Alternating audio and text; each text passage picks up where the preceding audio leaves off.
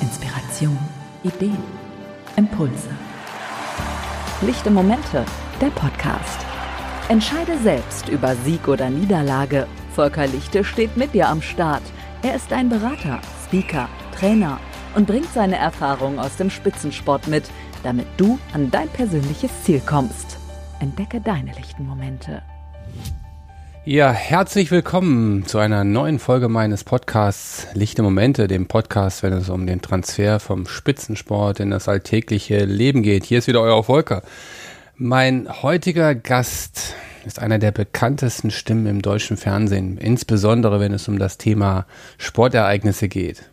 Nach seinem Sportstudium an der Deutschen Sporteschule in Köln begann seine Karriere zunächst als Mitarbeiter in der Sportredaktion des WDRs. Danach erfolgte 1996 der Wechsel zu RTL, für die er auch unter anderem die Champions League Spiele kommentierte. Nach einem gleichzeitigen Intermezzo bei Premiere und Sky landete er schließlich bei der ARD und da ist er seit 2008 Moderator der SWR-Sendung Sport im Dritten. Er hat zahlreiche legendäre Spiele bei Fußball-, Welt- und Europameisterschaften als auch Triumphe und Niederlagen vieler Topathleten bei Olympischen Spielen kommentiert. Seine Stimme kennt man aus unzähligen Live-Übertragungen vom Skispringen, Schwimmen, der Leichtathletik und vielen anderen Sportarten. Die Gespräche mit ihm sind für mich immer sehr angenehm, sachlich und bereichernd. Seine souveräne, empathische und kompetente Art begeistert mich jedes Mal. Seine Stimme kennt jeder, der das WM-Finale 2014 in Rio am Bildschirm miterlebt hat. Herzlich willkommen, Tom Bartels, hier in unserem Matrix Showroom in Frechen bei Köln. Tja, hallo Volker. Kann nur sagen, die Gespräche mit dir sind auch immer bereichernd für mich. Ja, genau. Und äh, gleich als Intro, wenn du es sagst, normalerweise, äh, Tom, äh, sprechen wir uns an anderer Stelle. Also wir sitzen dann nebeneinander. Vielleicht kannst du das mal kurz sagen, ne, was der Anlass ist, wenn ja, wir uns. Wir sitzen, treffen uns oft beim äh, Training, ja, auf dem Fahrrad. Auf dem Fahrrad nebeneinander. Genau. Oder trainieren nebeneinander. Hanteln stemmst du, glaube ich, nicht so viele. Äh, ich, Im Kraftraum sehe ich dich ganz selten. Ich bin jetzt seltener in, noch in dem Verein, wo ich damals noch war. Also ah, deswegen, okay, ich mache das eher dann Outdoor. Verstehe. Und aber äh, wenn, wenn du regelmäßig da bist, das freut mich natürlich. Ich ne? bin regelmäßig da, aber ich mache Outdoor natürlich auch sehr viel. Ich gehe wirklich viel laufen, äh, spiele Tennis, weißt du ja ein bisschen Golf auch, ja. aber ähm, weißt natürlich, dass ein gutes Fitnessprogramm letztlich dazu gehört, in meinem Alter gerade über 50. Das sind wir ja in einem Jahrgang wichtig, fast. Ja, sehr wichtig, sich ja, komplett fit zu halten. Also wirklich alle, alle Muskelgruppen ansprichst. Wir sind ja Sportstudenten, wir sind ja Diplom-Sportlehrer und wissen ja, worum es geht. Genau. Und äh, wenn wir dann zusammen auf dem Fahrrad sitzen, wählen wir meistens auch eine Intensität, wo wir uns noch gut unterhalten können. Ne? Das so ist, ist, es, so ist es. Ich auf jeden Fall. Ja. und was uns ja auch verbindet, ist dann der Kölner Karneval. Weil jeden Rosenmontag am Abend treffen wir uns. Und da sind wir alle, sind wir Jeck und mit unseren Bekannten und Freunden feiern wir zusammen. Und ähm, du bist ja auch ein Imi. Das heißt, du bist ähm, ja auch zum Sportstudium nach Köln gekommen und es ist jetzt deine Wahlheimat und, und ja, das ist jetzt auch so dein Mittelpunkt. Ne? Also ich bin aus Norddeutschland gekommen, tatsächlich ja. in Celle geboren. Kennst du wahrscheinlich ja. in Melle, das ist ja ein kleiner Zufall. Melle bei Celle oder was? Nein, Melle liegt bei Osnabrück. Ja. Da bin ich groß geworden. Da war ich natürlich weit von der Fernsehwelt entfernt und ganz fasziniert, als ich nach Köln gekommen bin, welche Möglichkeiten es gibt, welche Sender welche, ja, welche Chancen man auch hat und was, was so Leute, mit denen ich Sport studiert habe, wie Florian König zum Beispiel ja. von RTL oder Sebastian Hellmann, der bei Sky ja. moderiert, ähm, wir sind alle so gleichzeitig da reingekommen in diese Branche, kannten uns über Sportstudium oder über ein Fitnesscenter in Köln ja. und haben alle so unseren Weg gemacht. Und ähm, das wäre natürlich in Norddeutschland nicht möglich gewesen. Der Vorteil wiederum an Norddeutschland, meine Familie kommt aus dem Raum Hannover, da wird das klarste Hochdeutsch gesprochen. Das war für mich sicher kein Nachteil. Das ist kein Nachteil. Ja, aber das war ja damals so eine Pionierzeit. Ich weiß das ja noch. Wir haben ja parallel studiert. Ne? So bei mir war jetzt nicht dieser Bereich Publizistik. Bei mir war es eher so der Gesundheitssportbereich, auf den ich dann den Schwerpunkt gesetzt habe. Aber da fing dann vieles an, ne? Mit WDR, RTL, das war so der Einstieg damals, ne? So in die, in die Branche. Ne? Also sehr viele, die ich kenne, haben den Einstieg geschafft, entweder über RTL als Matz-Redakteure, wie das sich nannte, also wenn du für einen Reporter Beiträge zusammenschneidest, der die, der die dann später vertont, oder beim WDR als Student anzufangen. Im Sport, im Sportarchiv. Maria Weißbart ist wirklich so eine Legende für alle, die da gearbeitet haben. Die hat viele Sportstudenten einer Generation herangeführt, wo es dann auch viele geschafft haben, später Redakteur oder Reporter zu werden. Ja, ja, und, und so fing dann alles an. Und wenn man jetzt heute überlegt oder wenn man sich dann auch überlegt, wo, wo äh, ist man jetzt so angekommen, dann ist das schon echt ein Riesenschritt. Aber es fing ja alles irgendwo klein an. Ne? Fing das klein an und ist natürlich immer noch ähm, auch ein großes Glück, äh, was wir alle hatten, dass wir uns da so etablieren konnten und so unseren Weg gehen durften. Ja, so eine Dankbarkeit, ne? Das ist ja auch das, Total. wo wir immer drüber sprechen. Ja. Oder neulich im ja. Interview hier für die Kölner Zeitung hast du es ja auch so erwähnt, so eine Dankbarkeit, die wir auch haben. Ne? Jetzt ist bei mir ja genauso mit dem Job, mhm. den ich hier bei Matrix habe, wo ich auch alles haben kann und kann mich auf dieser Spielwiese Leistungssport aus. Also eine große Dankbarkeit, weil es auch nicht zu planen ist. Du kannst ja Nein. schwer planen, dass du mal das WM-Finale kommentierst. Das hatte ich so natürlich auch nicht im Kopf, sondern ich war froh, dass ich überhaupt arbeiten durfte als Student. Das war für mich eine tolle Zeit, eine glückliche Zeit mit den ganzen Sportreporter-Legenden, Heribert Fass Fassbender, Adi Fohler, Wilfried Luchtenberg, ähm, wie sie alle heißen, ähm, Watterott, der die Tour de France damals kommentiert hat, die hast du ja alle kennengelernt, wenn du in der Redaktion gearbeitet hast. Das war toll. Das war für mich großartig. Das war so der Schritt, wo ich auch Hemmungen wahrscheinlich abgebaut habe. Es wird dir vielleicht bei der Nationalmannschaft irgendwann ähnlich gegangen sein. Du hast ja schon großen Respekt auch vor den Leuten, weil die eine Menge geleistet haben. Wenn du dann aber merkst, die ticken eigentlich so ähnlich wie du, äh, wächst auch so ein bisschen der Glaube daran oder Selbstvertrauen. Vielleicht kann ich das auch schaffen. Vielleicht wäre das auch was für mich.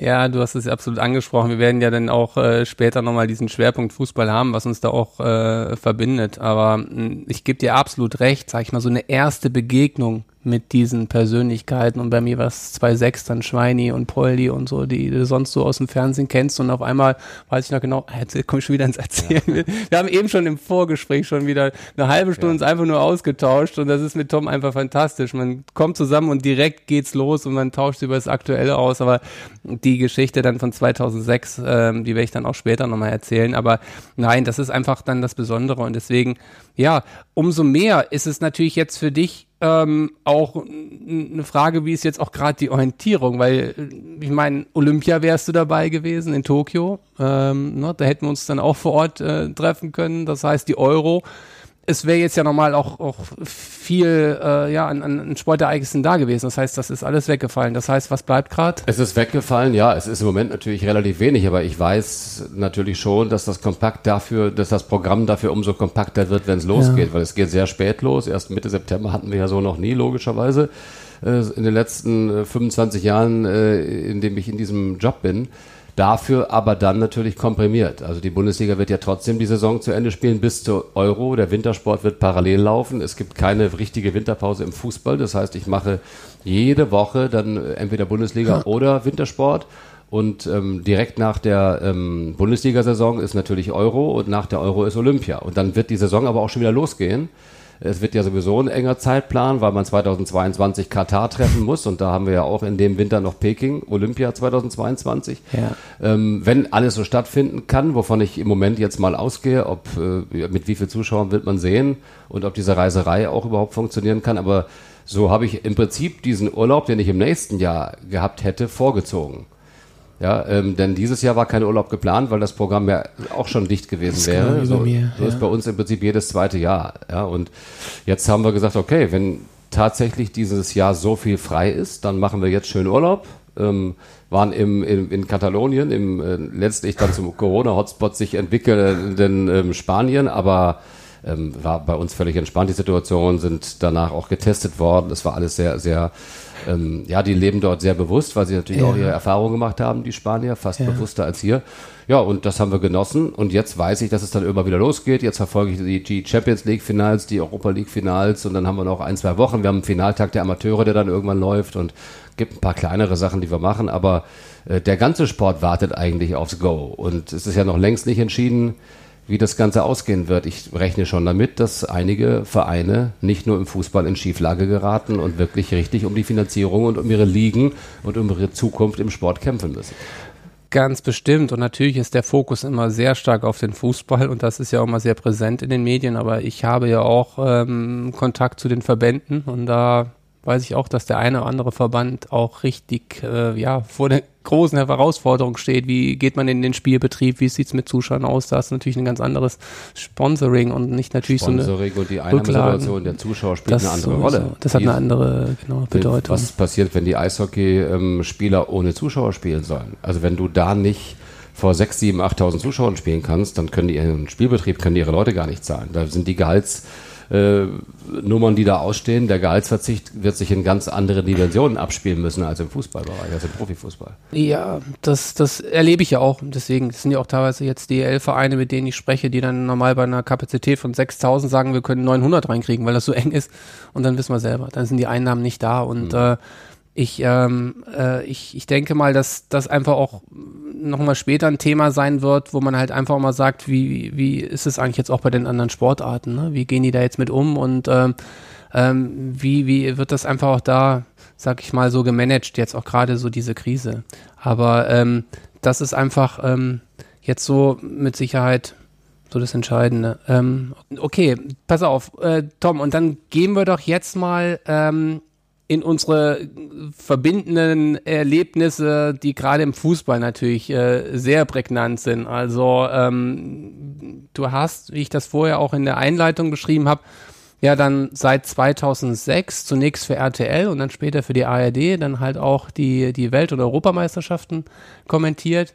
Und äh, beschreib doch mal für dich so 2-6, so die Heim-WM. Wie hast du das so erlebt? Warst du dann da isoliert in, in dem Studio oder warst du auch vor Ort? Hattest du dann auch Kontakt? Weil das ist ja auch mal dann, wo wir uns vorher drüber mhm. unterhalten haben, woher holst du dir auch die Informationen? Weil du bist dann sehr kompetent und so weiter. Und ist auch die Frage so, wie, wie gehst du eigentlich vor? Wie ist dann so eine Vorbereitung insgesamt? Gut, 2.6 hatte ich, äh, habe ich für RTL noch kommentiert. Ja. Das heißt natürlich, wir hatten Spiele, die ohne deutsche Beteiligung waren. Natürlich tolle Spiele, unter anderem erinnere ich mich an äh, Portugal gegen Niederlande, wo es nur gekracht hat mit x Platzverweisen und gelben Karten und späten Entscheidungen. Ähm, das war natürlich eine riesen Herausforderung für den Sender RTL, erstmals bei einer Weltmeisterschaft Live-Spiele zu übertragen und dazu ähm, natürlich immer auch zu schauen, was macht die deutsche Mannschaft. Da war ich dann auch öfter vor Ort und habe mit dem einen oder anderen gesprochen, weil man natürlich auch logischerweise, da war ich ja auch schon über ja, fast 12, 13, 14 Jahre dabei, äh, seine Kontakte hat, ähm, auch rund um Jürgen Klinsmann, der damals ja doch einiges geändert hat. Ähm, ich habe in den Jahren davor auch schon äh, bei Weltmeisterschaften und bei Europameisterschaften als Berichterstatter gearbeitet für Nachrichten und natürlich schon mitbekommen, wie sich dort sehr, sehr viel verändert hat.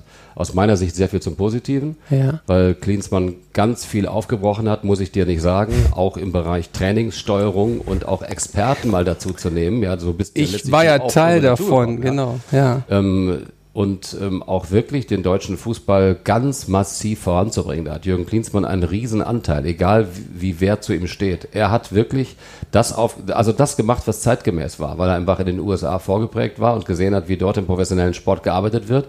Haben uns damals mit, mit Jürgen auch äh, öfter getroffen und unterhalten und es war immer unglaublich interessant, sich mit ihm auszutauschen, weil er völlig offen war für jegliche Einflüsse. Es hat natürlich sicher vielen wehgetan, weil er zumindest nach außen wirkte das so, dann doch auch äh, da rasiert hat, ja, oder gesagt hat, pass auf, das geht so nicht mehr, das funktioniert so nicht, diese Leute müssen wir austauschen. Es ist unangenehm, also das äh, ne, erzeugt natürlich Widerstand bei bestehenden Strukturen. Genau. Ja, das ist ja wie genau. im Unternehmen, wo du irgendwo sagst, wir haben das schon immer so gemacht und auf einmal kommt jemand von außen und sagt, hier, wir müssen das jetzt ändern. Ne? Also das, das hat mit Sicherheit nicht jedem gefallen, aber er hat ähm, auch ganz klar darauf gesetzt, dass er ein Team um sich herum hat, auf das er vertraut. Und das war letztlich die Basis für den Erfolg. Das hat sich, würde ich mal sagen, im Kern eigentlich bis heute um seinen Nachfolger Jogi Löw, den ja auch er ausgesucht hat als Co-Trainer, nicht geändert. Dass es einen sehr, einen richtigen Inner Circle gibt, aus dem auch kaum Entscheidungen nach außen dringen. Das muss man einfach sagen. Das gab es vorher so nicht. Es dringen wenig Informationen aus dem, aus diesem Kernteam nach außen,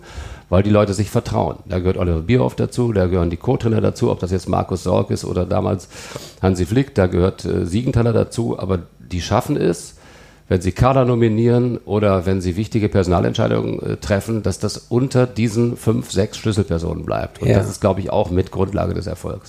Ja, absolut, weil dann auch von außen jetzt nicht die Unruhe reinkommt, ne? Sag weil ich mal. durchsickert und weil dadurch auch nicht irgendwie im Raum steht, wer hat denn das schon wieder dem gesteckt oder dem, sondern die Dinge kommen dann raus, wenn sie das wollen. Und das äh, ist ein großer Vorteil. Mit der Basis kann man schon mal arbeiten. Lichte Momente. Inspiration mit der Basis kann man arbeiten. Man kennt ja andere Beispiele, wo es nicht so der Fall war. Und dann habe ich, denke ich mal, auch jetzt hier so ein paar Kernelemente, wenn es, sage ich mal, um, um die Teamarbeit geht, so dieses Vertrauen untereinander. Und was ich halt auch immer mitbekomme, auch durch, durch die Erfahrung, die ich jetzt auch bei der Nationalmannschaft habe, ist halt, dass man auch den Spezialisten in dem Team hinter einem Team auch vertraut und denen auch Verantwortung, Verantwortung weitergibt. Und du weißt auch, wie wichtig das ist. Ich meine, das ist auch nochmal eine andere Frage, so ganz nochmal aus, aus jetzt äh, aus weg vom Fußball. Grundsätzlich für dich, Tom, wie viel bist du eigentlich allein Einzelgänger und wie viel ist Team? Also ist, weißt du, das würde mich mal so interessieren. Also, weil du bist der, der Tom Bartels, der da am, am Mikro ist, aber wie viel ist dann eigentlich jetzt schon Teamarbeit? Ich meine, klar, bei, bei der Fernsehsendung, klar, da ist mhm. es jetzt das, das Team, die Redaktion. Beschreib mir das mal, oder bist du da allein? Du bist ohne Co-Kommentar, ne? Ja, ich bin meistens ohne Co-Kommentator. Wir fangen aber jetzt auch an, oder wir fangen wieder an. Ich habe ja schon auch mit sehr, sehr vielen Leuten äh, kommentiert ähm, in den vielen Jahren. Äh, beim, beim Fußball habe ich, was weiß ich, von Olli Pocher bis Boris Becker äh, zu Erich Rutemöller oder Stefan Effenberg mit allen möglichen Leuten schon kommentiert. Jetzt mit Thomas Bräuch. Aber mhm. im Laufe der Jahre war halt eine Menge. Im, im Schwimmen habe ich mit Franziska van Almsieg, beim äh, Tennis mit Michael Stich, beim, weißt du, die Zeit, äh, dass die Zeit vergeht. Beachvolleyball mit Maike Diekmann oder mit Markus Diekmann und ähm, äh, Skispringen ähm, mit Hannawald, mit Schmidt, mit Thoma. Ähm, das heißt, ich habe schon auch viel mit Co-Kommentatoren gemacht aber bin trotzdem, würde ich mal sagen, zu 90 bis 95 Prozent alleine mhm. am, am, Mikro, habe aber einen Assistenten in allen Sportarten. Okay. Beim Schwimmen sogar einen ähm, Kollegen, Alex Bleik, der ist NDR-Hörfunkchef und mein ähm, Mitkommentator im Schwimmen. Wir kommentieren also gleichberechtigt. Manchmal mache ich es alleine, wenn er für den Hörfunk verantwortlich ist bei Olympia, habe ich Olympia meistens alleine gemacht, aber WM, EM immer zusammen oder DM, Deutsche Meisterschaften, Weltmeisterschaften oder Europameisterschaften. Aber ansonsten habe ich einen Assistenten ähm, wo mir immer extrem wichtig ist, dass der in der Sportart zu Hause ist, der nicht Ecken zählt, sondern wirklich sieht, ob eine Mannschaft umstellt, ähm, welche Möglichkeiten es vielleicht noch gibt zu reagieren für die Trainer. Das ist im Fußball Gerrit Meinke. Der war äh, auch selbst Profi. Ich bin, habe mit ihm in der Jugend zusammengespielt. Wir waren gut befreundet, sind gut befreundet. Er hat es dann geschafft, Profi zu werden. Ich du nicht ganz. Ja, ich, wir haben Landesliga gespielt. Ja, ist auch ähm, mein Niveau gewesen. äh, ich habe hier in Köln sogar Verbandsliga, aber in, in, Melle Landesliga gespielt, aber nicht mehr mit Gerrit. Der ist äh, nach dem zweiten Aufstieg zu äh, Amina Bielefeld gewechselt. Ja. Dann sind wir nochmal aufgestiegen in die Landesliga. Ja. Und er hat es dann sehr spät, also er hat noch Herren bei uns gespielt, hat noch einen Aufstieg mitgenommen, ein oder zwei Aufstiege, wir sind glaube ich drei oder vier Mal aufgestiegen. Hm. Und bis wir dann da angekommen sind, das war für Melle was Besonderes. Ja. Und Gerrit ist allerdings dann zu Bielefeld und hat dann lange gespielt in Ferl, in Wuppertal, in Osnabrück, war dann nochmal Profi beim VfL ein paar Jahre. Und irgendwann ist er dann ja in den Bereich Management gewechselt, äh, Alm GmbH in Bielefeld. Vorher hat er in Paderborn äh, Marketing, Lizenzierung gemacht. Und wir haben uns dann wieder getroffen und gesagt, äh, als das passte, wie sieht's aus? Könntest du eigentlich auch für mich als Assistent arbeiten? Das machen wir jetzt auch schon über zehn Jahre, ich glaube 15 Jahre. Und bei allen großen Turnieren war er dabei und ich kann mich auf ihn blind verlassen. Was macht ein Assistent? Ähm, es ist einfach wichtig, das könntest du natürlich jetzt zum Beispiel auch, wenn du gleich tickst als Fußballer. Du guckst ein Spiel an und ähm, ein Spieler geht in den Strafraum, wird gefault, so Elfmeter oder nicht. Du, brauchst, du, du hast eine Meinung und der mhm. Assi hört dir zu und macht Daumen hoch, Daumen runter. Wenn er Daumen runter macht, dann sage ich, oh, er sieht's anders, gucke ich nochmal hin. Wir sind aber zu überwiegendem Teil einer Meinung. Ja. Mhm. Aber natürlich sage ich ihm auch zum Beispiel WM-Finale, sage ich ihm, du siehst, wir können jetzt eine Stunde reden, aber sage ich ihm WM-Finale, als der Kramer angenockt war, achte nur noch auf den Kramer. Gut. Der, ich glaube, das wird schwierig. Ja. Kann, ich kann nicht die ganze Zeit den Kramer angucken, weil da passieren tausend Sachen. Ja. Und er sagte mir dann irgendwann schon, also so richtig, so richtig da ist er, glaube ich, nicht. Mhm. Und das hat er mir aber gesagt, bevor der nochmal den Schlag bekommen hat. Okay. Sodass ich das schon vorbereiten kann. Ja. Oder ich sage ihm, wer läuft sich warm? Ja, guck immer, wer sich warm läuft. Was glaubst du, wer kommt gleich? Und, und so weiter. Oder stellen die, stellen die jetzt hinten um? Äh, wie, wie, äh, wann spielen sie Pressing, wann nicht? Wer geht vorne drauf? Lauf, machen alle mit? Macht irgendwer nicht mit? Also das heißt, wir haben immer schon auch Sachen abgesprochen. Wie wird Messi gedeckt? Ja, ähm, äh, wer kümmert sich um den, ist der da ganz eng dran, nimmt er den im Raum und so Sachen sprechen wir ab, auch Sachen, die wir in der Vorbereitung mit Trainern besprechen, die, die überprüft Gerrit dann im ja, Detail. Ja, und das ergänzt sich dann optimal, ne? Das genau. ergänzt sich optimal und man hat so eine gleiche Sichtweise und so ein gleiches Verständnis.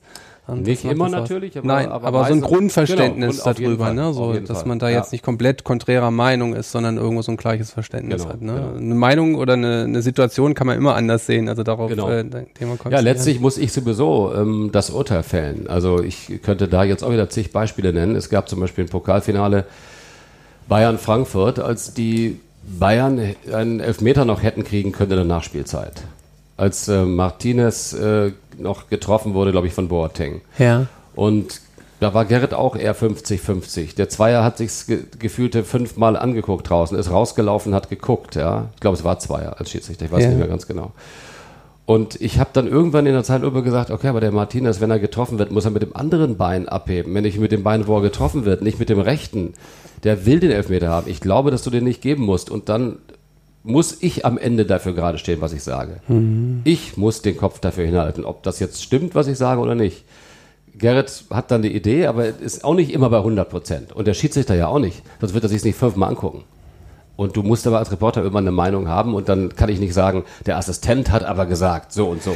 Nein, das ist ja so ein bisschen, ich habe so wahrgenommen und dann kann ja auch keiner sagen, ne, es ist jetzt falsch oder richtig. Genau, ich habe so genau, wahrgenommen genau. mit, mit den Möglichkeiten, die ich da habe, habe ich die Situation so gesehen. Und äh, nein, ich denke mal, ähm, dass das aber einfach dann auch so, ein, so eine Kompetenz ausmacht am, am Mikro, wenn man, sage ich mal, natürlich klar so einen Experten noch neben sich hat und dementsprechend das natürlich dann auch immer so auf seine Art und Weise darstellt. Ne? Und äh, es ist für mich jetzt ja gerade, du hast jetzt gerade von Fußball gesprochen, aber du hast auch noch so viele andere Sportarten gemacht, auch sich da wieder hinein zu versetzen, weil für mich, sage ich dir auch, Tom, wenn ich jetzt die, die Hockey-Nationalmannschaft und bin beim Basketball und und äh, habe Eishockey und so viel und jetzt die Leichtathleten und Richtung Rio und so weiter. Das ist ja auch irgendwas, was glaube ich auch durch das Sportstudium auch irgendwo uns näher gelegt wurde, dieses Hineinversetzen in die Sportarten, dass wir alles so wahrgenommen haben, oder? Wie würdest du es sehen? Auf jeden Fall. Und es war ja im Prinzip schon von klein auf so, dass ich alle Das war das nächste, was ich, das wollte ich auch noch sagen. So, dass wir eigentlich in der Kindheit schon irgendwie Ja. das gemacht haben, oder? Ich glaube, sowas ist in der Kindheit prägend. Ich habe in, ich hab Da hast du auch schon Mikros aufgezogen und hast erzählt. Ja, ich habe zumindest das Spiel meiner Kuscheltiere kommentiert. Also. Sagen meine Eltern, er, erzählen meine Eltern immer. Und ich habe bei der Vierschanzentournee immer alle Ergebnisse mitgeschrieben, alle Weiten aufgeschrieben, etc. Und hinterher fehlte dann einer, wollte ich rauskriegen, wie weit ist jetzt Pavel Plotsch gesprungen und wieso habe ich die Weite nicht? Und da war ich dann acht oder zehn. Aber Ja, sowas ist natürlich, setzt sich natürlich fest. Ja, und das ist doch das Größte, jetzt mal wieder bei der Dankbarkeit. Wenn du das, was du in der Kindheit gemacht hast, und das gebe ich auch immer viel weiter, jetzt sag ich mal, jetzt, wenn ich irgendwo in, in, in, in Vorträgen oder Workshops, sag ich mal, sage so, überleg mal, was du in deiner Kindheit gern gemacht hast, so, oder, ne, und, und was ist es? Oder bei eigenen Kindern, ist es jetzt auch so, ne, bei deinen Söhnen oder Also ich bin mir? sehr dankbar, dass ich in der Zeit groß geworden bin, weil wir wollten uns bewegen und ich habe jede Sportart, die im Fernsehen kam, es kam ja längst nicht so viel wie heute, wenn man sich mal erinnert, äh, wenn man so diffus Eins, zwei, drei hat ja, man, ne? Ja, ja. ja, aber vor allem kam nicht so viel Sport, es kam nicht so viel Live-Sport, du konntest ja, nicht jedes Bundesligaspiel live sehen, du konntest dich ja freuen, wenn mal ein Spiel im Europapokal kam und in der Sportschau wurden die Tafeln umgedreht. Äh, erst von Ernst zu Berti wusstest du, welches Spiel heute überhaupt äh, in 10 Minuten Zusammenfassung kommt. Die anderen Spiele, da wurden die Ergebnisse vorgelesen. Da hast du kein einziges Bild gesehen, ja. Und so, so war das ja damals. Es war so, und vor der Sportschau konntest du in die Wanne gehen. Einmal in der, in der Woche war Badewanne genau, angesagt. genau, so, und genau. danach gab's eine Belohnung an die Sportschau. Ne? Genau. Nachmittags, wenn du die Hörfunkkonferenz gehört hast. Oh ja, die Bundesliga-Konferenz im Fernsehen gab es noch nicht.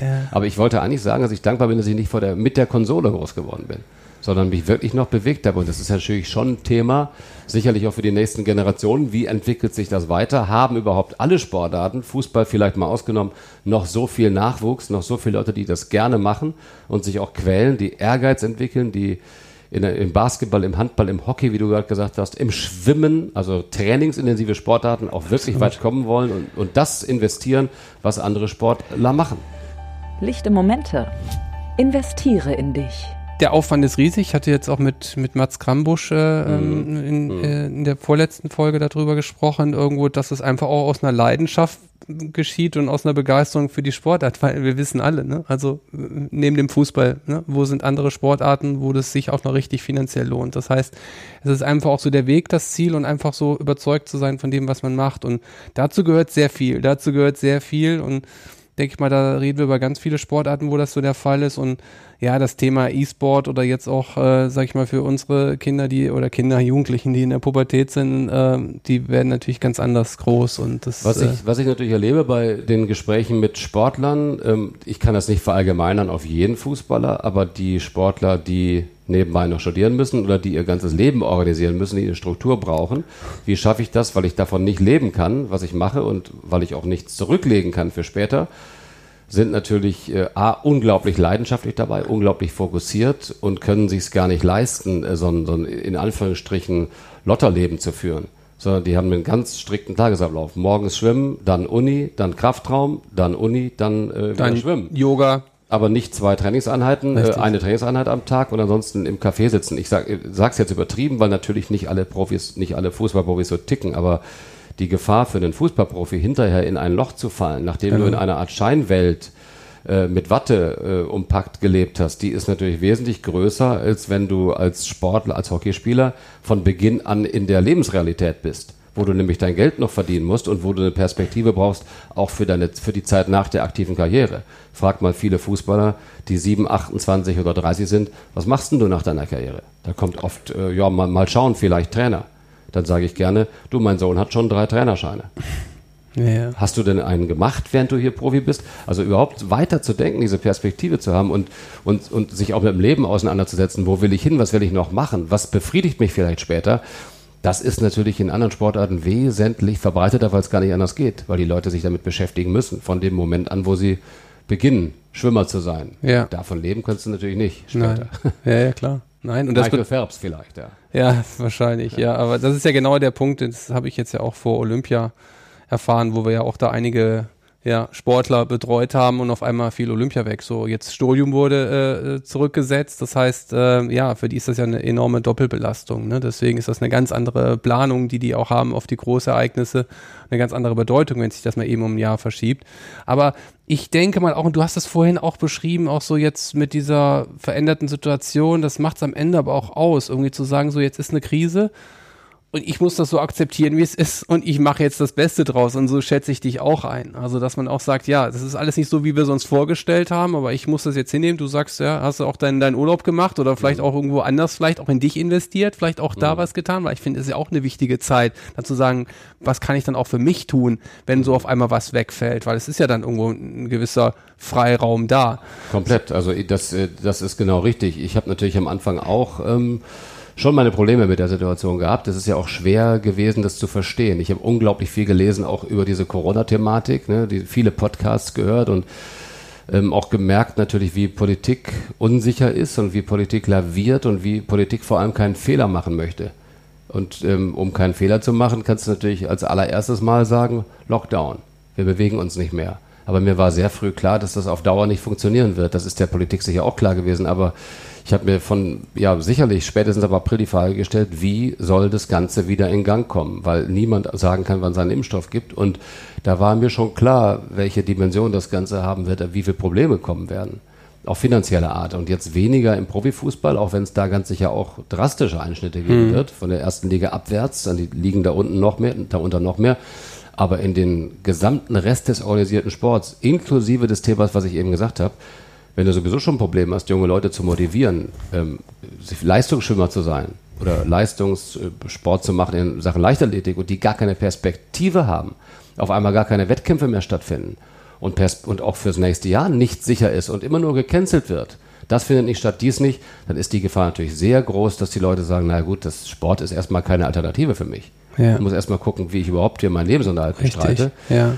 Und da hoffe ich einfach, dass wir das schaffen, einen guten Weg zu finden, mit Corona zu leben, solange es keinen Impfstoff gibt und aber auch nicht alles einstellen und den Leuten schon irgendwie noch Perspektiven bieten. Da sind wir wahrscheinlich alle gefragt, auch wir Medien. Ja, es ist, äh, das wird uns noch ähm, sehr, sehr lange in, in, in Atem halten. Ja, das wird uns in Atem halten und ähm, es ist einfach auch nicht, nicht, nicht planbar. Also nicht das planbar. ist ja einfach das, was wir jetzt auch gerade so erleben. Wir leben gerade im Hier und Jetzt und äh, ich denke mal, das ist einfach auch jetzt so die Einstellung, die, die man dazu hat und das ist wahrscheinlich das Beste. Klar haben wir nächstes Jahr irgendwie 2021, wie du sagst, wirklich dann einen vollen Terminkalender. Das betrifft uns ja auch. Also das ist ja auch... Äh, Sollte das alles so durchführbar sein, muss ja. man ja schon wieder dazu sagen. Ja. Wenn das nicht äh, der Fall ist, wird das sicherlich noch, noch mal noch mehr Einschnitte geben. Ja, klar. Aber wie gesagt, ist alles jetzt Zukunft und ähm, ich möchte jetzt nochmal äh, noch den Blick zurückwerfen, äh, weil es äh, halt einfach auch da nochmal, äh, sag ich mal, diese, diese Ereignisse gab, die, die uns ja auch verbinden und, und äh, was ich halt auch ganz spannend fand. Also wir hatten jetzt 2.6 ja beschrieben, wo du auch nochmal erzählt hast, wie du auch Cleansman wahrgenommen hast. Letztendlich waren wir mit den Fitnessgeräten ja ein Teil von dem Ganzen, von dieser neuen innovativen Vorgehensweise. Ähm, wenn ich jetzt mal beim, beim Fußball bleibe, 2-8, äh, ja, hat es das Finale kommentiert. Ne? Das, Nicht da, nur das Finale, aber auch das auch Finale. Auch das Finale, klar, genau. Ne? Das war ja natürlich auch nochmal ein Highlight. Aber was gegen die, wir hatten vorhin schon drüber gesprochen, in der Zeit waren die Spanier zu stark. Ne? Also das war ja die Zeit, wo die Spanier da ja. 2018, 12 ja, oder so. Ne? Genau, ne? da waren die Spanier überragend. Äh, natürlich durch auch nat sicherlich Vorsprünge, was Ausbildung angeht, insbesondere FC Barcelona mit äh, La Masia. Das war damals, ähm, ja, es gab, gibt ja immer diese Epochen, französische, die Französische, Franzosen hatten eine sehr gute Jugendarbeit eine Zeit lang, da haben sie von profitiert, so 98, 2000. Dann kam eine Zeit lang ganz sicher auch diese Ajax-Schule, ne? wobei die natürlich jetzt nicht die Masse der Spieler haben, wie zum Beispiel die Franzosen, aber auch sehr, sehr viele gute junge Spieler rausgebracht haben. Und dann kam eben irgendwann auch eine Zeit, wo die Spanier dominant waren, aus verschiedensten Gründen. Tiki-Taka ist das Stichwort, aber sicher nicht nur das. Sie hatten eine sehr gute Mischung, waren unfassbar ballsicher und hatten dann auch die richtigen Spieler einfach auch über Pep und über eine gute Ausbildung und, und zwar von Grund auf.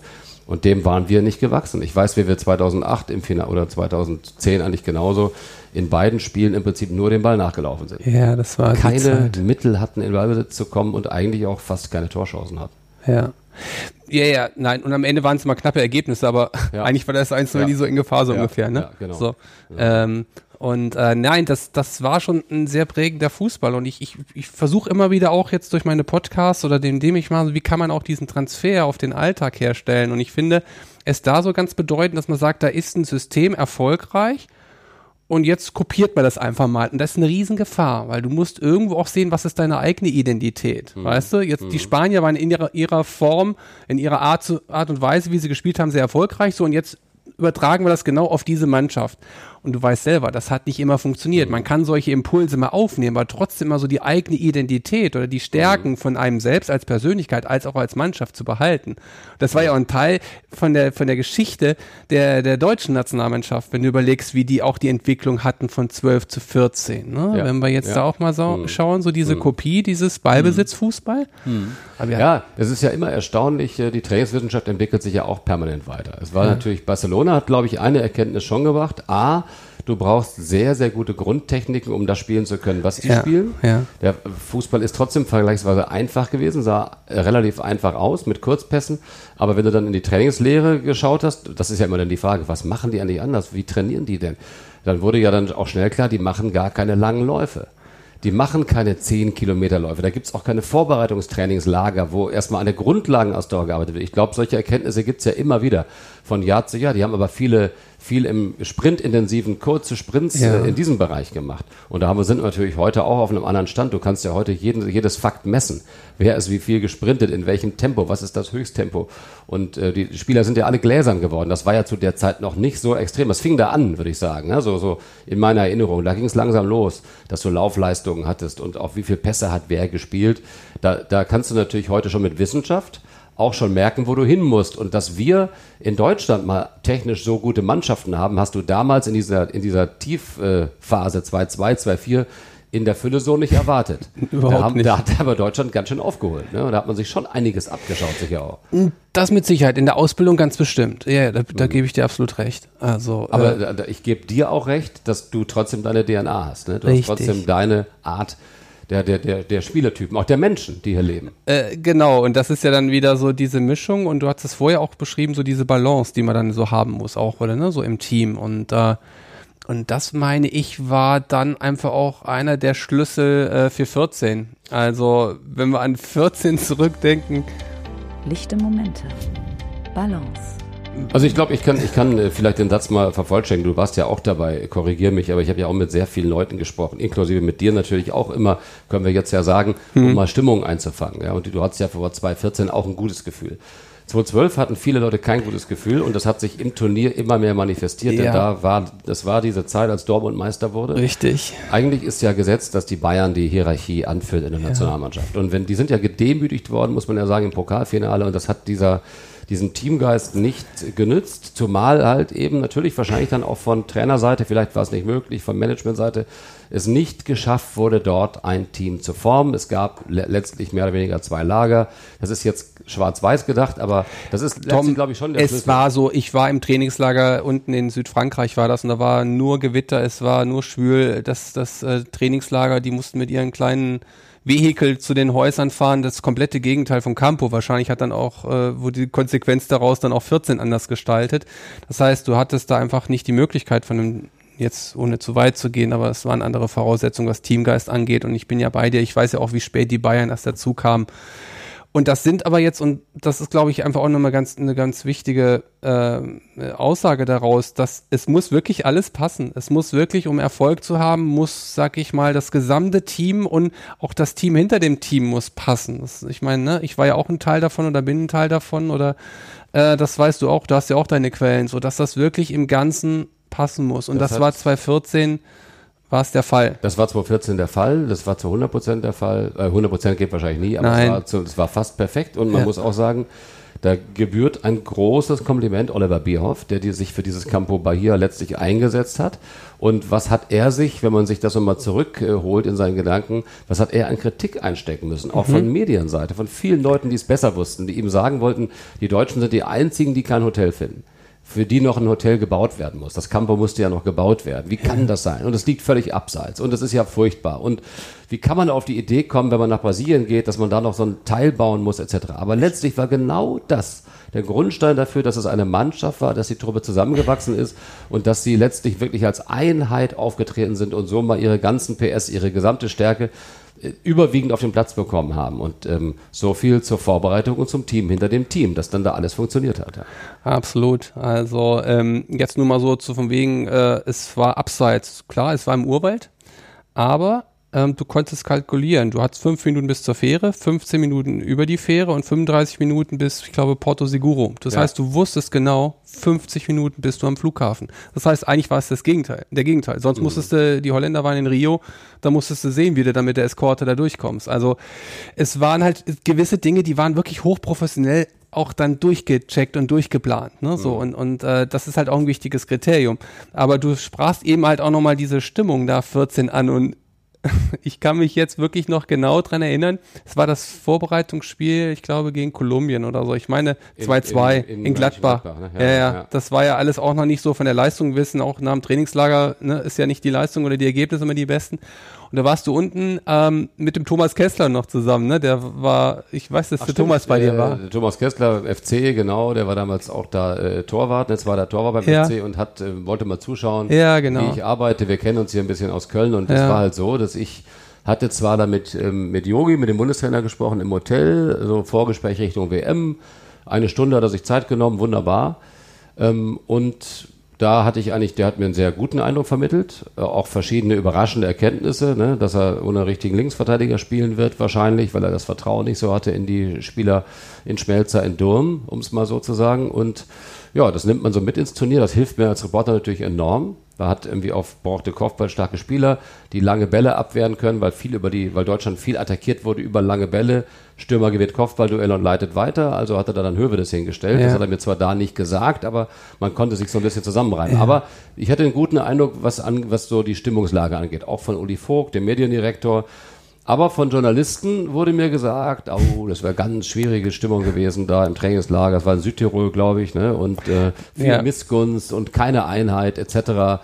Und dann mache ich es natürlich schon so, dass ich überlege, gut, wie kann ich das noch wie war es jetzt wirklich und ähm, warum soll mir Uli Vogt Unsinn erzählen? Und dann, da wir uns kennen, habe ich dich, glaube ich, dann da gefragt auf der Tribüne. Volker, nur ganz kurze Einschätzung. Mhm. Wie war es stimmungsmäßig? Und du hast sofort Daumen hoch, super. Mannschaft funktioniert, tr gute Truppe, kein Vergleich zu 2012. Ja, und das habe ich dann mitgenommen. Damit war mir klar, okay, also das mhm. ist, ist einfach wichtig, immer mehr Leute zu fragen, genau. als jetzt sich darauf zu verlassen, dass irgendwer, der da eine Viertelstunde das öffentliche Training schauen darf äh, und im Pressezelt ist, der kann nicht einschätzen, wie das Innenleben der Mannschaft ist. Das ist einfach so.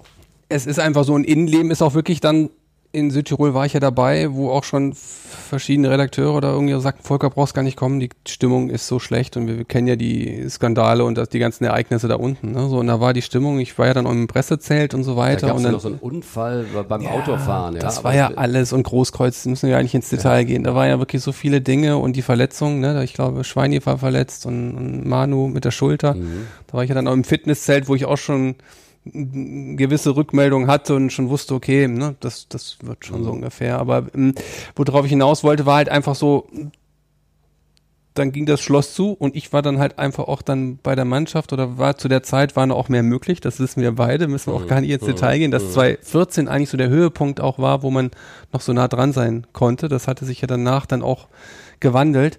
Ähm, und ähm, da hatte ich natürlich ganz andere Einblicke und auch Gespräche führen können. Und deswegen hatte ich genau das, was du auch gesagt hast, so diese Zuversicht, ne? Jetzt wollen sie den Titel, jetzt sind sie bereit und irgendwann ist alles auch, und das hat man vorhin auch besprochen, dass man alles, alles hat auch seine Zeit und dass manchmal viele zu schnell, und das ist auch im Privaten genauso, dass viele zu schnell schon den Erfolg und dann ist man vielleicht ganz oben oder man schafft es auch nicht und ist enttäuscht.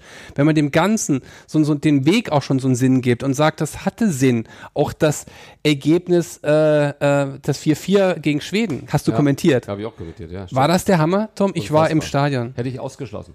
Äh, das aber das war ein wichtiges Ergebnis. wahrscheinlich war es ein wichtiges Ergebnis, aber ich weiß noch, Spiel. dass die Schweden nicht den Hauch einer Chance hatten. Wir hätten das 5-0 durch Özil machen können. Genau, 5-0. Das Gefühl stand, hätte 6-0 stehen müssen. Richtig. Die, waren, die Schweden waren zu gar nichts in der Lage. Ja. Und ich glaube nach wie vor, dass dieses Spiel 4-4 ausgegangen ist, weil die Mannschaft den Haken dahinter gemacht hatte, Ja. ganz einfach. Und danach ist ja auch so viel auf Löw eingeprasselt. War, der Bundestrainer hätte nicht reagiert. Der hätte da Maßnahmen ergreifen müssen. Der hätte anders auswechseln müssen. Warum hat er den eingewechselt und nicht den? Aber ich glaube, da kann, da kann Pep Guardiola stehen oder, oder auch Jürgen Klopp, wie äh, aktuell der Trainer schlechthin oder Julian Nagelsmann. Wenn ein Spiel so eine Eigendynamik bekommt, ist das fast nicht mehr zu stoppen. Wenn jeder einen Schritt weniger macht, weil er sich schon auf den Samstag in der Bundesliga, wir kriegen das schon zu Ende und 4-2, mein Gott, 4-2, ja, ja, aber die Schweden, die sind das ja überschaubar, was die spielen, ja. Dann geht das 4-4 aus, aber vielleicht hat das wirklich auch was bewirkt.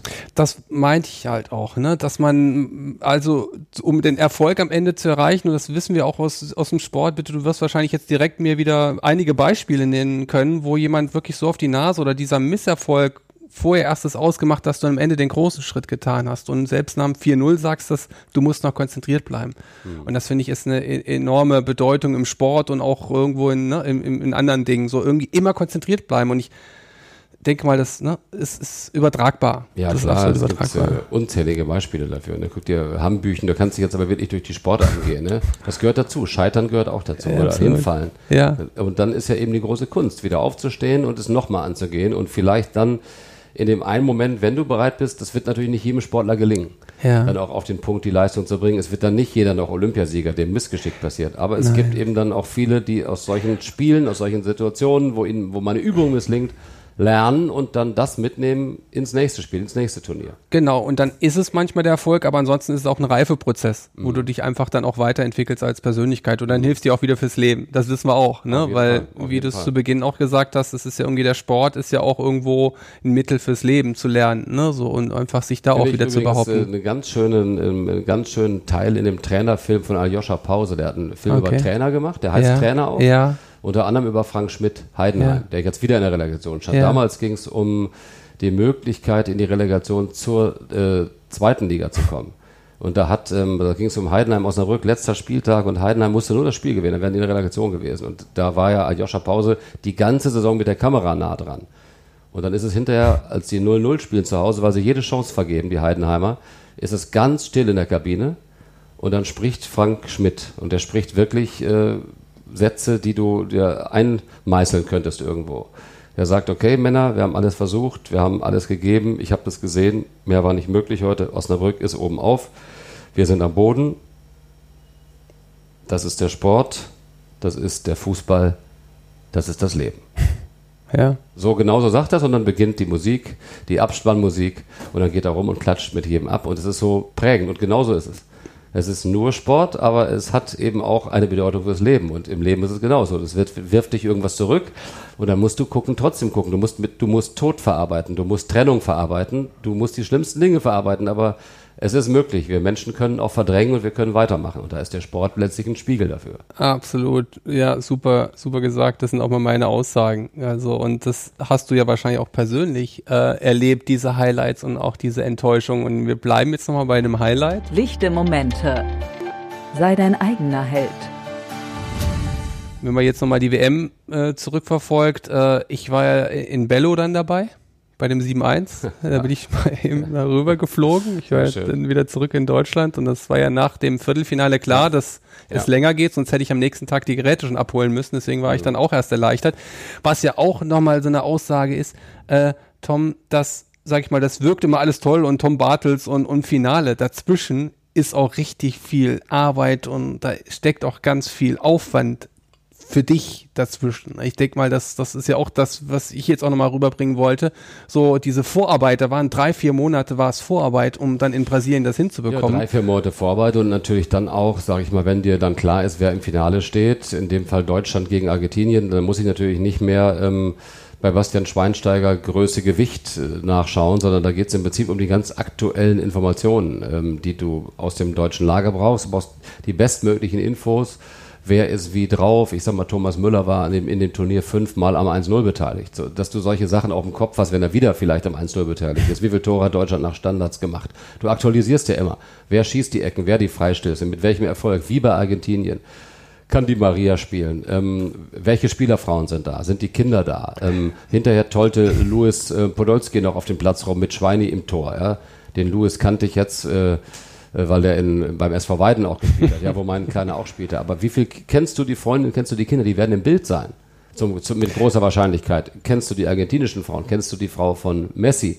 Kennst du die Frau des Trainers? Ähm, ist die Frau von Jogi Löw da? Ist Franz Beckenbauer da, der gerade im Clinch liegt mit dem FIFA-Präsidenten, der gesperrt war? Ist die Rousseff da? Wird die Rousseff, die Staatschefin von Brasilien, wird die ausgepfiffen? Warum wird sie ausgepfiffen? Wann sind Wahlen? Welche anderen Politiker sind da? Welcher deutsche Minister ist da? Und so, das nimmt kein Ende. Welcher Schiedsrichter pfeift? Hat der Schiedsrichter Vorgeschichten mit irgendwelchen Spielern? Hat der irgendwen schon vom Platz gestellt? Spielen Teamkameraden gegeneinander? Spielt Sammy Kedira gegen einen Teamkollegen von irgendwo? Hat irgendjemand von den Spielern jemals mit irgendeinem Argentinier zusammengespielt? Sind die befreundet oder mögen die sich nicht? Äh, wer hat wie viele rote Karten schon, weil du, das hört nicht auf. Wer schießt die Elfmeter? Könnte Elfmeterschießen geben? In welche hat, Ecke schießt er? In welche Ecke? Das vielleicht nicht, aber hat er schon mal gegen den Torwart Elfmeter geschossen im Club? Und wann und wo und äh, etc. Und wie gesagt, das, wenn du das weiterdenkst, bist du froh, dass immer das Spiel angepfiffen wird. Aber du, wenn du es ernst nimmst, beschäftigst du dich mit allem. Ja, das ist, das war sehr beeindruckend. Also ich sag mal, ich habe schon an viele Dinge gedacht, aber was du jetzt gerade alles aufgezählt hast, auch gerade mit den Spielerfrauen oder sag ich mal insgesamt, wer ist auch vor Ort und, und wie ist das Ganze so in der Vorbereitung, das finde ich schon sehr beeindruckend, weil ich einfach auch jetzt im, im, im Vorfeld unseres Gesprächs mir halt einfach auch darüber Gedanken gemacht habe, so was ist eigentlich dann so eine Vorbereitung und wie viel Aufwand und äh, wir können auch gleich nochmal über 18 sprechen, da hattest du mir auch erzählt, wie du 2018 erlebt hattest, aber wenn du dann auch siehst, so was du da so investiert hast und, und dann bekommst du so die Nachricht, äh, weiß gar nicht, wie es dann war, Tom, du darfst das Finale das wusste kommentieren. Ich ja, das wusste ich vom Turnier schon. Das wusstest du vor dem Turnier. Turnier. aber okay, dann heißt das ja. war, das war schon so ein Fakt und ja, dann genau. letztendlich kam das, das war jetzt nicht. Aber es gibt ja mehrere Möglichkeiten für Finalteilnehmer. Das heißt, du machst ja letztlich Ach so, stimmt, klar, Sachen logisch. Erst dann in den Ach so, das Finale war klar, logisch, ja, ja. Du bist ja im Prinzip auch bei jedem WM-Spiel immer damit beschäftigt, die Aktualität da einzuarbeiten. Also was ist schon passiert, ne? was in den Spielen davor passiert. Wenn du Costa Rica im ersten Spiel hast, machst du so eine Basisarbeit, aber wenn sie im vierten Spiel hast, die sind ja auch noch weitergekommen, wie ist das Turnier gelaufen, warum, wie haben sie gespielt, dann geht es ja eigentlich um taktische Feinheiten auch. Ja? Wie mhm. spielen die, spielen die immer gleich oder wechseln sie irgendwie und versuchst natürlich immer irgendwie deine Infos zu kriegen da. Ja, ja. Also das äh, ist dann so die Arbeit im Turnier. Da ist es nicht so, dass ich da dauernd unterwegs bin, sondern natürlich auch sehr viel telefoniere, sehr viel spreche mit Leuten, mit Journalisten, mit Leuten, die man um die Vereine rum kennt und da, oder Länder kennt. Da hilft dir natürlich auch, äh, wenn du schon lange dabei bist. Ja, das heißt, dann hast du einfach auch so, so einen Weg hinter dir gehabt, wenn du es dann einfach so beschreibst, und, äh, um dann 2014 wirklich auch sowas machen zu können. Ne? Sowas war ja schon auch sowas was Besonderes. Ähm, und äh, klar, das, das Finale als solches, äh, ja, ist dir dann eigentlich bewusst, okay, jetzt bist du dann in deinem eigenen Film, in deinen eigenen, sag ich mal, weißt du, was ich meine, Tunnel, dass du mhm. das so siehst, wie du was kommentierst? Oder bist du irgendwie weißt du, es sind 20, 30 Millionen jetzt noch. Da, da, kannst du dich gar nicht drauf konzentrieren. Du bist nur bei dir wahrscheinlich, ne? Ich oder? bin im Prinzip nur bei mir und das ist natürlich dann schon eine große Hilfe, dass ich zu dem Zeitpunkt schon einige große Finals gemacht habe. Ich habe relativ früh, als ich angefangen habe, 2000 schon das erst 2001 das erste große Finale Bayern gegen Valencia gehabt in Mailand Champions League Finale. Das läuft ja dann auch so als Reporter fast an dir vorbei, weil klar, ich, hab, ich durfte Wimbledon Finale machen 97 Sampras gegen Piolin. Das war für mich damals auch natürlich eine riesen Herausforderung und dann ging es weiter mit Skispringen etc. Aber große Fußballspiele gerieren einfach nochmal eine ganz andere Aufmerksamkeit, weil so viele Leute drauf schauen. Und ja. weil du als Reporter ja auch Gegenstand der Kritik bist. Ja. Das bist du ja vorher gar nicht gewohnt, wenn du kleinere Veranstaltungen moderierst. Da gibt's ja nicht so ein, so ein Widerhall und Social Media. Das ging ja damals auch alles erst los. Ja. Aber es ist schon nicht schlecht, wenn das WM-Finale nicht dein erstes großes Finale ist. Ich hab, weiß beim EM-Finale zum Beispiel noch, dass ich so viele Radio-Interviews vorher gegeben habe, weil ja der Trainer, Yogi, war ja nicht mehr erreichbar für, äh, für die Medien. Ja, der ist ja nach zwei, der macht die Pressekonferenzen, sonst macht er nichts mehr, die Spieler ja sowieso nicht. Also stürzt man sich auf den Finalreporter. Ach, sein erstes Finale, dann inter, interviewen wir den mal. Dann haben wir öffentlich-rechtlichen ja sehr viele Sender. Und da habe ich Interview um Interview gegeben. Und irgendwann fiel mir dann mittags ein am Samstag, sag mal, ich müsste mich jetzt irgendwann mal darum kümmern, ob der Ballack spielen kann oder nicht. Der ist ja angeschlagen, ja, ja. und äh, mal überhaupt meine Hausaufgaben wieder zu machen. Und das habe ich 2014 natürlich ganz anders gemacht. Da habe ich auch dann die letzten anderthalb Tage gar nichts mehr gemacht. Nur noch war kurz mal bei der Mannschaft, da bei Uli und äh, Hansi und habe dann ähm, mit denen gesprochen und mich ansonsten völlig aus allem rausgenommen. Nicht mehr ja. ans Telefon gegangen, nur mit meiner Redaktion abgesprochen, wann ich wo sein muss und ansonsten mich mit dem Spiel beschäftigt, gut geschlafen, gut gefrühstückt und war dann völlig entspannt drei Stunden vor im Stadion. Aber natürlich, klar, dein Handy Kannst du dir vorstellen, kriegst eine WhatsApp nach dem anderen. Viel Glück, kommentier uns zum Sieg, äh, wünsch dir ein tolles Finale. Du merkst irgendwie so, oh Gott, es guckt ja scheinbar, du liest es gar nicht mehr, aber du nimmst an der Anzahl wahr, ja, dass es offensichtlich jeder schaut. Ne? Ja. Aber wenn es dann losgeht, ist es dann als Reporter, da kann ich jetzt für mich sprechen, schon so, ich glaube für viele Kollegen auch, dass du schon in deinem Tunnel, in deiner Routine bist. Dann war es ja noch so, dass Uli Vogt, habe ich dir die Geschichte erzählt, äh, habe ich schon öfter erzählt, ja dass, dass ich irgendwie eine Minute bevor ich drauf kam und ich saß schon da und ja. habe mich schon eingerichtet in die Kamera und Scholle und Optenövel wollten die Übergabe machen, sehe ich, dass Uli Vogt anruft. da ich gedacht, was, bin ich schnell rangegangen, der Mediendirektor. Ja, ja. Uli, was ist los? Dann brüllt er ins Telefon, Kramer spielt, nicht Kedira. Der Mull hat gesagt, dass der bei Kedira die Wade zumacht, wenn er spielt. Und dann hat der Sammy gesagt, er verzichtet. Dann habe ich irgendwie nur gesagt, Uli, wenn du mich jetzt verarscht, dann, warum soll ich dich verarschen? Ja, sag ich, weil du mich immer verarscht. Und dann hin und her und zack. Und man kennt sich halt gut. Wir haben bei RTL Dann hättest du sagen können, Uli Vogt hat gesagt. Ich habe das natürlich gesagt, dass Uli Vogt mich schneller informiert hat. Ich habe es Arsene Wenger noch gesagt. Der saß nämlich genau neben mir, damals noch Trainer bei Arsenal. Der kommentierte für die Franzosen mit. Der hat das nicht geglaubt, weil er die Aufstellung hatte und da stand Kedira drauf. Ja. Da habe ich gesagt, ja, no, no, no, Kramer is playing, Kramer, for sure, Kramer, not Kedira. Er hat mir hinterher noch mir so auf den Rücken geklapst mm, und mm, danke, ne? Mm. Und ich war dann so erleichtert, als dann auch Kramer im Gang zu sehen war. Ja? Mhm. Weil, ich, weil Uli weiß man ja auch nie hundertprozentig. Ja, weiß man nicht bei Uli. Ja, Uli ist aber einer äh, von diesem Team hinterm Team, das wir ja so beschrieben hatten und das, was am Ende auch ausgemacht hat, ne? was die da auch für einen Spaß hatten im, im Campo und das Ganze, das war einfach überragend und ich kenne ja viele von denen und ich schätze, ich schätze gar ganz viele, weil das einfach ein ganz toller Umgang äh, jetzt immer noch ist und damals halt auch war. Mhm. Und äh, ja, also ich denke mal, das Emotionale oder was alles damit zusammenhing, das äh, ist uns noch ganz doll in Erinnerung. Und ähm, ja, fand es ganz spannend jetzt, was du noch sagtest, einfach auch diesen Fokus zu haben. Ich denke mal, das, das lernen wir auch aus dem Sport. Das geht mir ja auch genauso, diese Prioritäten setzen bei dieser Anzahl an Aufgaben, die man immer zu Beginn einer Woche oder grundsätzlich hat, zu sagen, das Wichtigste zuerst oder sich da irgendwie Prioritäten zu setzen, wann machst du was? Also mhm.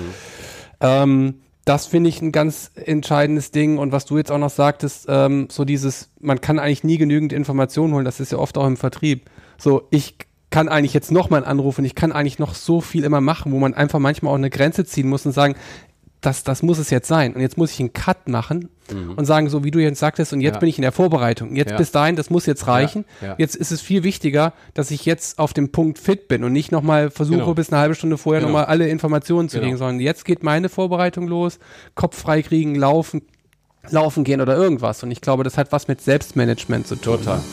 Lichte Momente. Ideen also ich glaube, der größte Fehler, den junge Reporter machen, ist, dass sie bis zur letzten Minute noch versuchen, irgendwie äh, ja. ihre Defizite. Das macht aber keinen Sinn mehr. Du musst dann immer aufhören, du musst gut frühstücken, vielleicht auch mal nichts denken. Du hast alles ja. gemacht.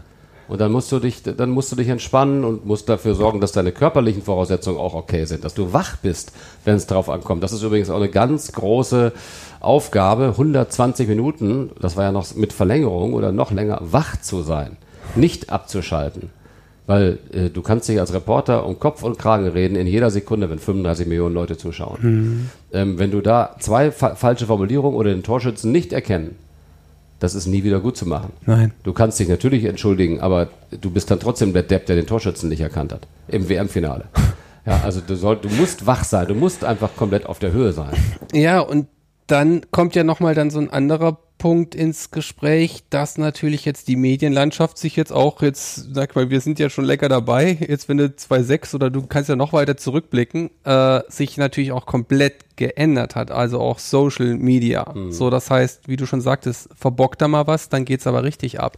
So, ähm, und das meine ich, äh, er kann den Druck noch erhöhen, je nachdem, wie man damit umgeht. Oder es passiert wirklich und man macht einen, einen Fehler in Anführungszeichen oder man macht hier so, ein, so eine falsche Beschreibung.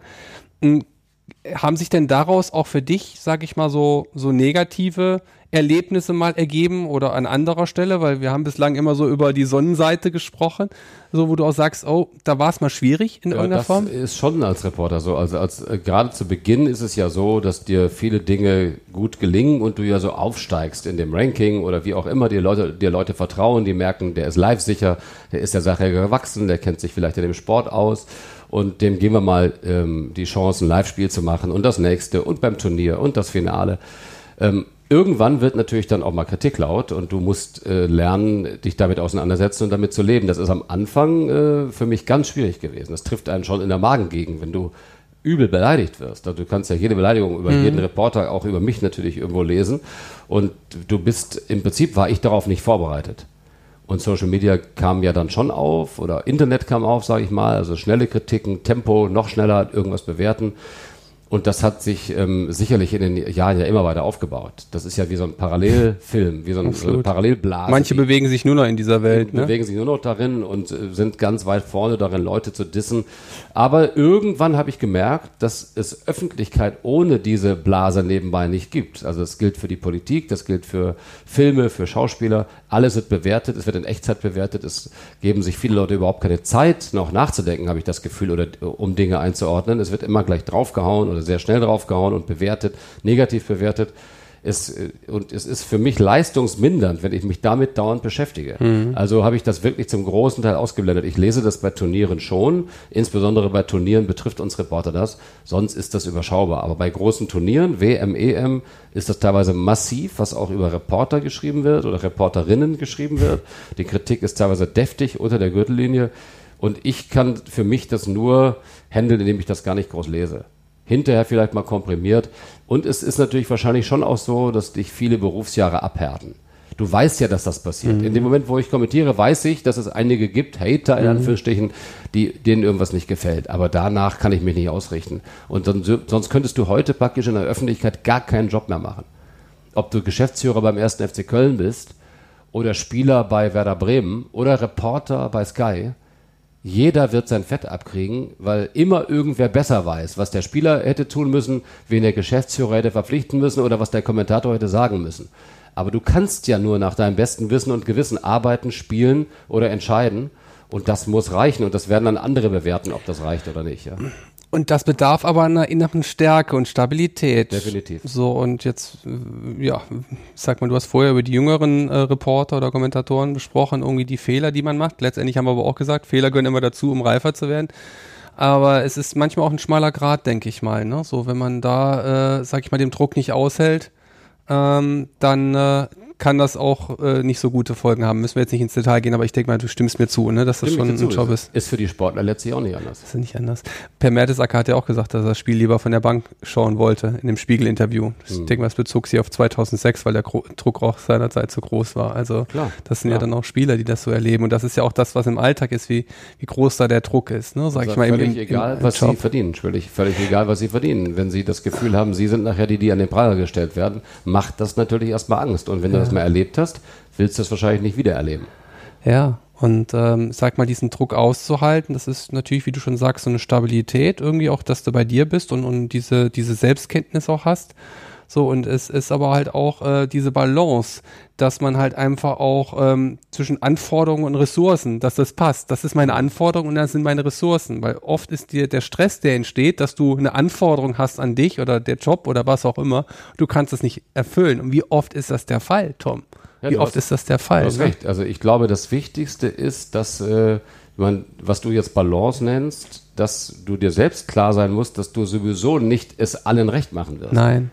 Du kannst es nur dir recht machen und deinem, was du von dir erwartest, deinen Ansprüchen kannst versuchen zu genügen. Ja. Und dass du dich gut vorbereitest, dass du deine Hausaufgaben machst und dass du dann in deinen Möglichkeiten, Richtig. ob du 400 Meter Läufer bist oder. Kommentator, genau. und dann das Beste es. rausholst. Ja. Und wenn ja. das dann nicht fürs Finale bei 400 Meter reicht, dann kannst du sagen, okay, habe ich was falsch gemacht, was hätte ich, vielleicht hätte ich anders trainieren müssen. Und als Reporter kannst du sagen, warum habe ich da nicht die richtigen Worte getroffen, hätte ich mich da anders vorbereiten müssen. Aber was dann andere sagen, da muss man, irgendwann muss man es dem Hasen geben, weil ansonsten führst du ein fremdbestimmtes Leben. Du ja. musst dann irgendwie darauf vertrauen können, dass das, was du gemacht hast, reicht und ansonsten gehst du Kellnern. Keine Ahnung. Ja. ja. Aber gib alles, was du da, äh, aber versuch nicht Erwartungen von anderen zu erfüllen. Das kann kein Lebensmotto sein. Ja, nein, absolut. Und sag ich mal auch, auch das von anderen oder auch von selber, weil Enttäuschung setzt Erwartung voraus. Oft ist man enttäuscht, weil man an sich irgendwo auch andere Erwartungen hatte. Das heißt, mhm. die Enttäuschung entsteht ja aus der hohen Erwartung. So, und da realistisch auch umzugehen mit dem Ganzen ja, dann, dann kommst du einfach auch gut durchs, durchs Leben und durch das. Und das sind ja unendliche viele, ja, Beispiele, die du jetzt auch schon genannt hast, wo, wo du äh, in der Öffentlichkeit standest. Mhm. Ne? Und mhm. andere jetzt nicht in der Öffentlichkeit, aber jeder muss sich irgendwo beweisen. Ne? Es ist ja nicht nur die Öffentlichkeit, es ist ja immer das Reporting an, an Vorgesetzte oder genau. irgendwo man eine Position hat oder man will Leistung geben, geht mir ja nicht anders. Ich will ja auch äh, immer liefern und ja. das ist ja auch eine Erwartung, die ich an mich ersetze, wo ich jetzt ja gerade durch, durch die aktuelle Zeit ja auch äh, gehemmt bin, ne, weil ich mhm. nicht die Möglichkeiten habe, das so rüberzubringen. Und äh, ich glaube, dass man da einfach realistisch rangehen muss und dann findet man da auch einen Weg für sich. Und ähm, und äh, das ist ganz spannend, was du jetzt gerade sagst. Und ich glaube, in dem Zuge, ohne jetzt da zu sehr ins Detail zu gehen, hat man dann 14 den Höhepunkt und dann gab es den Umkehrpunkt. Was kommt danach, wenn du den WM-Titel erreicht hast? Und ich weiß ja selbst, wie man so erleichtert war. Und ich hatte dann auch den WM-Pokal in der Hand gehabt, als ich in Frankfurt war, ne, so und so weiter und denkst so jetzt, klar, ich, ich will mich nicht vergleichen jetzt mit dem, aber es war so ein Gefühl, jetzt hast es. So und danach dann wieder die, den, den, den, die Kurve zu kriegen mit dieser, ne, jetzt hast du ein Ziel erreicht. Das macht übrigens die ganz Großen aus, das mhm. wissen wir auch, die Spanier, mhm. mhm. die es hinbekommen haben danach immer wieder diese Demut zu haben. Und das war ein Loch. Ich meine, 16 wäre es auch möglich gewesen, wissen wir auch. Wenn da jetzt, ne, äh, sag ich mhm. mal, das unter normalen ja. Umständen, ich glaube, wer war denn verletzt? Ich glaube, irgendwas Stürmer. Wir hatten, im, Gomez war nicht dabei, aber ohne jetzt Gomez so sehr nach oben zu nehmen. Hatten, deswegen meine ich ja, das war. Aber ähm, nochmal darauf zurückzukommen, so dieses, jetzt hast du was erreicht und was kommt danach? Haben ja ganz viele Sportler. So, jetzt, ich bin an dem Höhepunkt und wie gehe ich jetzt dann damit um und wie kann ich das wieder neu motivieren? Und das ist eine riesen Herausforderung. Ja, ich, ich habe mich auch viele gefragt, was kann denn jetzt noch kommen nach richtig, dem WM-Finale? Richtig, Aber genau. Das, das würde stimmen, wenn das für mich jetzt immer das Ziel gewesen wäre, auf das ich hinarbeite. Ja?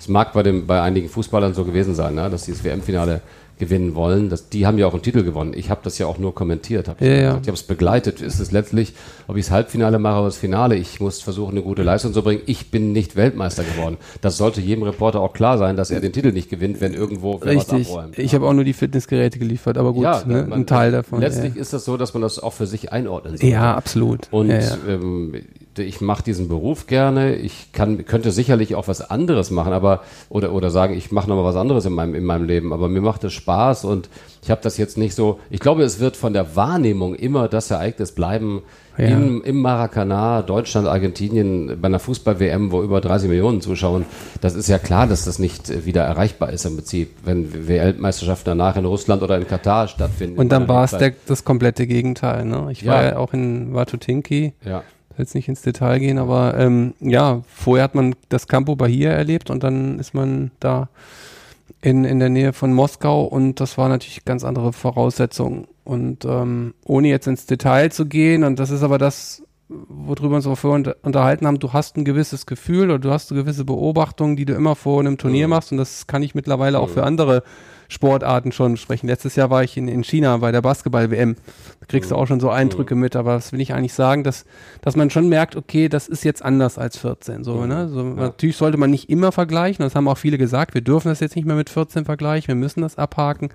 Aber letztendlich kann man es einfach, glaube ich, auch nur so zusammenfassen, dass ja, da vieles nicht ineinander gepasst hat. So ohne, wir müssen nicht ins Detail gehen, aber vieles hat nicht ineinander gepasst. Glaube ich auch. Ähm, wir müssen nicht ins Detail gehen. Ich kann auch nicht jedes Detail beurteilen. Mein Gefühl war nur auch, und das ist jetzt sehr allgemein, dass es nicht gelungen ist. Ich meine, es war ja eine fantastische Confed Cup davor, mhm. 2017 mit sehr vielen jungen Spielern. Den Umbruch hat man ja so nicht mitgenommen, auch nicht was die Spieler angeht, aber das ist ja eine andere Entscheidung. Ich glaube auch, dass die Spieler, die da gewesen sind, sicherlich ganz andere Leistungen hätten bringen können. Ich glaube, der Mannschaft hat, äh, die wirkte nach außen satt und es wirkte so, als ob die Gier nicht da ist. Und wenn ich, wenn Watutinki schon so lange Thema ist und das niemand erstickt, ähm, weil der eine lieber eigentlich ans Schwarze Meer gegangen wäre und der andere nach äh, Watotinki und man sich nicht einigen kann und das auch nach außen dringt, dann war mir schon klar, dass irgendwas nicht stimmt, denn es ist völlig wurscht, wo die wohnen. Watotinki ist für 99,9 Prozent der Menschen in Deutschland ein reines Luxusquartier. Für die Nationalmannschaft offenbar nicht. Äh, das muss so schlimm gewesen sein mit den riesigen Flatscreens dort und so weiter und ähm, äh, draußen noch Außenloge, dass das zum Thema wurde. Das hätte ich, da hätte ich mich totgelacht. Wenn ich irgendwas in diesem Umfeld der Mannschaft hätte zu sagen gehabt, hätte ich gesagt, pass auf, das ist nicht unser Ernst, dass hier über das Quartier reden. Ja, wir hatten Campo Bahia, aber ihr seid hier, um Weltmeister zu werden und nichts anderes. Und es ist völlig egal, wenn ihr in der Jugendherberge wohnt. Wenn noch einer einen Satz zu Watutinki sagt, dann werden wir hier sowieso nichts reißen. Das, das ist nicht ernst zu nehmen. Mhm. Aber das ist zwei Wochen lang nicht erstickt worden und irgendwann war das auch so das Ergebnis. Dann scheidet man aus und dann hat ernsthaft noch jemand gesagt, ja, das Quartier. Das ist mir völlig wurscht, wie die wohnen. Und das, das hat in Campo Bahia geklappt und wir haben auch darüber gesprochen, dass es wichtig ist, dass die Grundlage da ist. Aber da muss, muss sich auch jeder Profi selbst fragen, ob er bereit war, da 100 Prozent zu bringen, wenn über das Quartier diskutiert wird und wenn einige Spieler offensichtlich, wenn man dann noch das Internet abstellen muss, damit das Gezocke nachts aufhört, dann weiß ich ja hinterher, dass da nicht alle auf den Erfolg gepolt waren. Gut, aber das sollte reichen dazu, glaube ich. Es ja, sollte reichen ja. und andere äh, man, großen Mannschaften haben ja, sag ich mal, das eigentlich auch bestätigt, dass nach einem gewonnenen WM-Titel es danach immer schwierig ist. Aber wenn man es einfach mal dann auch wieder so akzeptiert, Tom, und so habe ich es dann einfach auch gesehen und gesagt, okay, du wirst sowieso nicht Weltmeister, das war relativ früh klar wirklich, mhm, ne, weil du mhm. wusstest, okay, jetzt in dem Fall, ne, Frankreich und andere, die sind da stärker, dann richtig mal halt einfach auch daraus ein, eine Reaktion erzielen, dass man jetzt sagt, okay, jetzt, jetzt muss wieder ein Umkehrpunkt her, weil früher oder später musste er ja her. Ja. So. Und wenn ich jetzt das Ganze nur mal aktuell betrachte, sehr schade, dass die EM nicht stattgefunden hat. Und ich krieg's ja derzeitig auch mit. Das ist eine richtig gute Stimmung. Das ist ein ganz toller Geist, der da jetzt in der Mannschaft mhm. ist. Und äh, deswegen, da ist jetzt wieder was Neues herangewachsen, wo ich da sehr positiv bin und äh, zuversichtlich auch für nächstes Jahr. Lichte Momente, Impulse. Aber ich denke mal einfach zusammenfassend, einfach ähm, was den Sport angeht, zu sagen, es gibt einfach die Höhen und Tiefen. Du musst die Höhen, genießt die Höhen äh, und zieh das Beste aus den Niederlagen raus und die gehören einfach auch dazu, weißt du? So, dass man einfach sagt, so jetzt ist man eine Situation, die ist nicht gut, kennst du auch aus dem persönlichen Bereich, ich akzeptiere das mal, ich weiß aber genau, es geht vorbei. Es ja. geht vorbei. Du kommst aus dieser Krise wieder raus und wenn dann kommt ich alles dafür tue, wenn ich hart arbeite Richtig. und wenn ich das auch angehe und das nicht unterschätze und immer mit ja mit einer gewissen Demut, aber auch mit einer gewissen Gelassenheit weiterarbeiten. Richtig. Und proaktiv das Ganze angehst und nicht mhm. in eine Opferrolle genau. kommst, sondern dass du sagst, genau. jetzt gestalte ich das auch und nimm ja. die Situation neu an ja. ne, und, und gestalte das. Ja. Und äh, ich denke mal, dass das einfach ein wichtiger um, äh, ja, ein Umgang mit, mit Krisen ist. Und äh, also von daher, nein, das, das ist jetzt einfach so auch dann die, der aktuelle Stand. Wir haben jetzt auch viel über, über Fußball und über Sport gesprochen, Tom, und es ist, es war wieder, es war wieder unglaublich. Und ähm, mich interessieren ja, wie gesagt, auch diese Themen so, so rund um, um den Sport oder diesen Transfer, den wir jetzt auch heute schon angesprochen haben, wenn wir jetzt mal so äh, so mein mein äh, mein Podcast nehmen lichte Momente das ist ja ne, durch meinen Namen. Danke an meinen Vater.